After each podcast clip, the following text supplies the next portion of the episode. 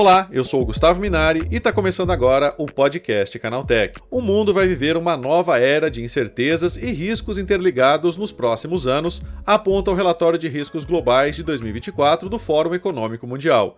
Entre os top 10 riscos globais em até dois anos, aparece pela primeira vez a preocupação com informações falsas e desinformação que tem como pano de fundo a ascensão de novas ferramentas de inteligência artificial generativa. Para falar mais sobre esse assunto, eu recebo hoje aqui no podcast Canaltech o Eduardo Bolsas, que é CEO da Blockbit. Então vem comigo que o podcast Canaltech de hoje está começando agora. Olá, seja bem-vindo e bem-vinda ao podcast que atualiza você sobre tudo o que está rolando no incrível mundo da tecnologia a inteligência artificial amplificou e tornou mais acessível a fabricação de conteúdo deepfake, ou seja, vídeos, imagens e áudios falsos com alto grau de realismo. As informações manipuladas, alimentadas pelo processo de tecnologias cada vez mais sofisticadas, abrem questões sobre a urgência da regulação das IAs. É sobre esse assunto que eu converso agora com Eduardo Bolsas, que é CEO da Blockbit. As informações falsas geradas por inteligência artificial, né? Isso tem dado muita dor de cabeça para as autoridades, né? Isso, na verdade, é, o deepfake, né, que é, que é quando você utiliza inteligência artificial para simular áudio, vídeo, né, imagens, né, se passando por, por terceiro. É muito complicado, porque hoje em dia o humano não tem a capacidade de, hoje em dia o deepfake está tão evoluído, né? E está tão perfeito que o próprio ser humano não tem uma habilidade natural para conseguir identificar, né? Quando é um deepfake. Então, assim, de fato, a checagem de informações são mais necessárias do que nunca, né? Para se certificar. E não só com relação à, à eleição, ou até dados divulgados em massa, né? Até com relação à identificação, quando você faz uma ligação para um banco, ou recebe uma ligação de banco ou de um parente seu, né? Então tem tendo muitos ataques de deepfake nos Estados Unidos e agora no Brasil também, de, na verdade, atacantes se passando por parentes, diferente de antes, né? Que ele usava aquele, aquela madrugada, fingia que estava chorando. Agora não. Agora basta eu pegar um áudio seu no seu podcast, que eu já consigo rapidamente, com, com um trecho curto de áudio, fazer um deepfake da sua voz, perfeito, né? E se eu acompanhar você né, e os seus podcasts, eu vou entender os seus trejeitos da fala, é praticamente imperceptível, ainda mais falando, né, falando por telefone, algo do tipo, é quase imperceptível que a pessoa na outra, na outra ponta não vai entender que é você de fato. Não. E aí você tem vários ataques, né? Você tem um espectro muito grande de deepfake, que vai desde a da, da desinformação, né, que inclusive é uma das preocupações, né, do relatório de Davos, né, que está ocorrendo agora, que termina hoje, na verdade, como no dia a dia das pessoas. E, Eduardo, diz uma coisa, né? Essa é a primeira vez que esse tipo de ameaça né, entra nos top 10 aí de riscos globais a curto prazo, né? Isso se deve a quê? Principalmente à popularização da inteligência artificial, como é que você avalia isso? Isso é interessante. Ano passado, se você olhar o relatório né, do, do Fórum Econômico Mundial do, de 2023, estava em oitavo lugar e agora subiu para quarto lugar, né, em preocupação para dois anos. Então teve um, um, crescimento bem razoável de um ano para outro. Eu acho que esse crescimento ele até está pequeno, porque coloca o AI como preocupação também, não tem como o AI andar sem cibersegurança. Né? Uhum. Eu me lembro que lá atrás, né, eu comecei no mercado de cibersegurança em 1999, né, então já entrego um pouco a minha idade aqui, só em falar isso. Né? Então eu comecei fundando a Cypher, o projeto Cypher em 99, ela surgiu no início de 2000 e liderei a empresa até então. Então, assim, eu comecei lá bem early stage. Eu me lembro que toda a minha teoria de investimentos em cibersegurança era legal. Naquela época era o boom, era o início do e-commerce. É o início, da, da, de fato, do uso da internet como comercial. E eu me lembro que o, o meu pensamento na época é, se de fato essa internet, né, que ela, que ela virou comercial em 95, 96, né, eu tô falando de 99, quando, quando comecei o projeto Site, né, de fato essa tal da internet, ela vai ser utilizada para transações de on, é, online, tanto para comércio quanto para banking, etc., a, a cibersegurança vai ser essencial. Não só é, ela, ela é um viabilizador para que isso ocorra, né? Então, ela se torna obrigatória, essencial. Então, legal, então vou investir nisso. Para mim, AI é a mesma coisa. O AI não anda sem cibersegurança, né? Em vários sentidos. Você tem o AI para o bem e o AI para o mal, né? Ela é uma faca de dois gumes ali. Então, você tem o AI, que ele pode ser utilizado como a própria Blockbit utiliza, a proteção dos seus clientes, é, dentro da própria inline na, fer, na, ferramenta, nos nossos laboratórios, mas também você tem o AI para fazer o deepfake, você tem AI para criar uma, um ataque em massa, né? muito mais, com um volume muito maior.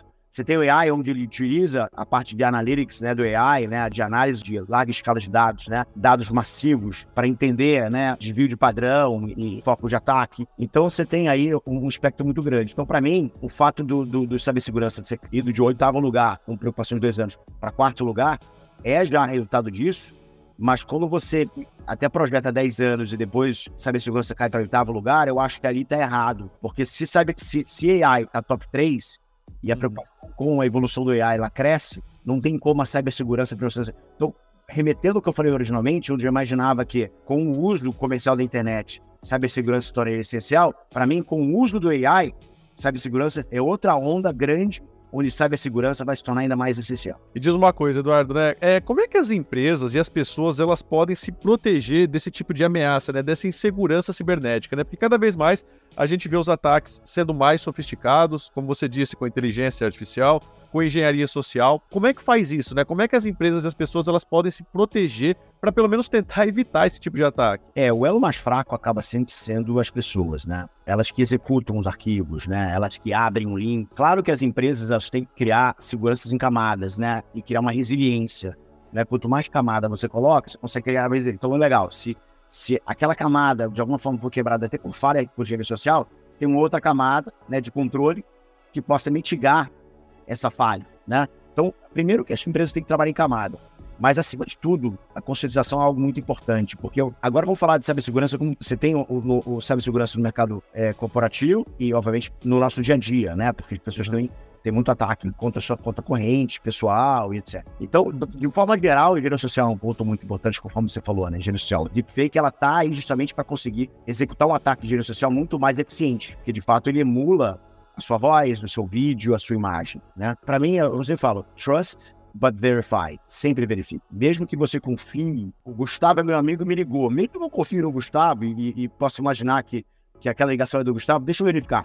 Né? Então, eu, se como padrão aí sempre, você pode até confiar naquele e-mail, você pode confiar naquela pessoa, mas sempre verifique. Então, a engenharia social, você tem que ter um nível de paranoia maior. Então, você tem que verificar, você tem que pegar outros modos de autenticação, e etc. O deepfake, de fato, ele melhora muito a eficiência dos ataques de rede social. E aí, e, e justamente o ataque de rede social é para você conseguir bypassar o fator humano. E isso é muito perigoso. Então, a forma de você lidar com isso é com educação que aumente o nível da paranoia das pessoas e o nível de controle e preocupação das pessoas com as, com as informações que ela tem. Então, a questão de nunca compartilhar sua senha, mesmo se o, o seu cara de TI te ligar, mas por quê, né? Por que está me pedindo? E deixar de ser curioso, né? Muita gente é, é curioso, né? Mas por que, que ele está mandando isso? Ah, estão me mandando um, um, relatório de salários da sua empresa, mandou errado. Ah, o RH, segue em paralela planilha com os salários de todo mundo, o cara fica super curioso, né? Então, a curiosidade acaba sendo usada contra a pessoa e o atacante sabe disso. Então, eu acho que a questão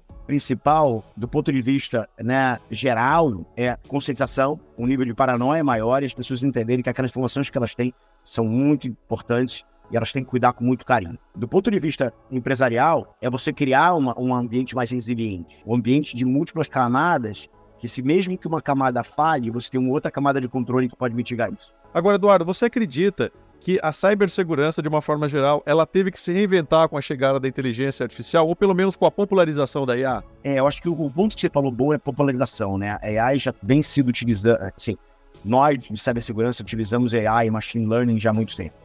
É, o primeiro projeto que eu liderei né, nas minhas empresas de cibersegurança, né, que tem a Cypher agora a Blockbeat, né, que eu fundei e fui CEO durante muito tempo. Eu já tenho um projeto, eu me lembro que o primeiro projeto de machine learning a gente fez junto com uma, tentou desenvolver lá atrás, né, na época, ainda no meio acadêmico, isso tem mais de 10 anos, né, 12 anos de machine learning, que antigamente AI era muito tratado como machine learning, né, aí evoluiu para AI. Então isso já é feito há muito tempo. Então, do ponto de vista de proteção, o AI já é utilizado para análise de larga escala de malware, coisa, coisa que a gente faz, para definir se um, se, um, se um ataque desconhecido, que a gente chama de zero day attack, se esse ataque desconhecido ou se essa ameaça desconhecida, se ela de fato é uma ameaça ou não, né?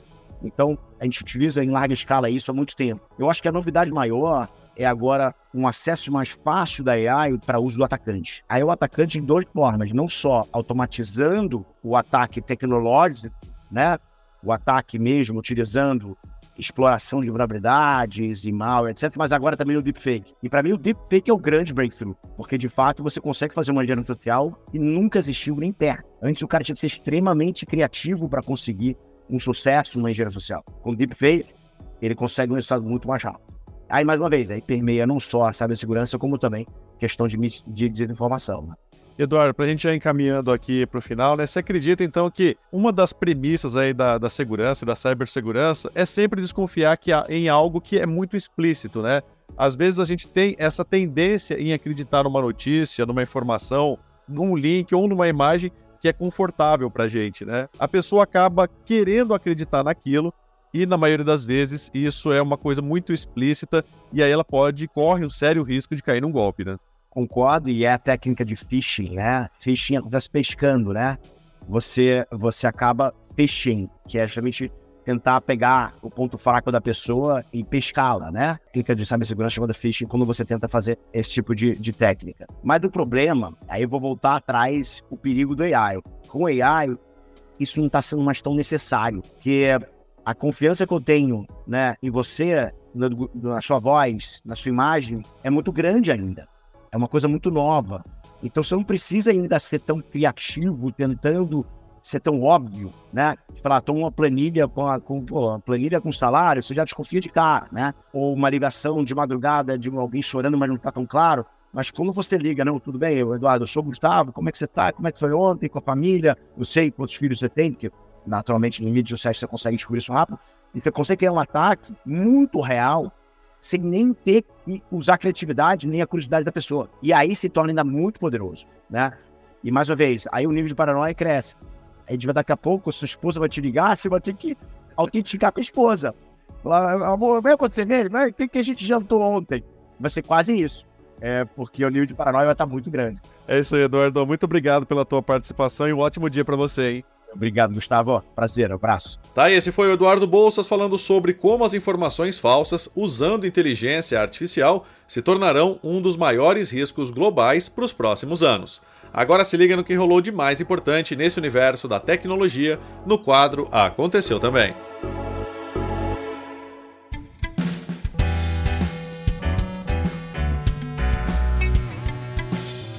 Chegou a hora de ficar antenado nos principais assuntos do dia para quem curte inovação e tecnologia.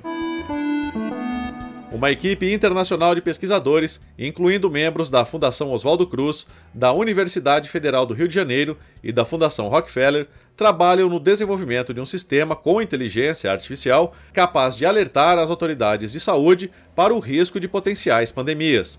Ainda não disponível para uso, a iniciativa recebeu o nome de Sistema de Alerta Antecipado de Surtos com Potencial Pandêmico.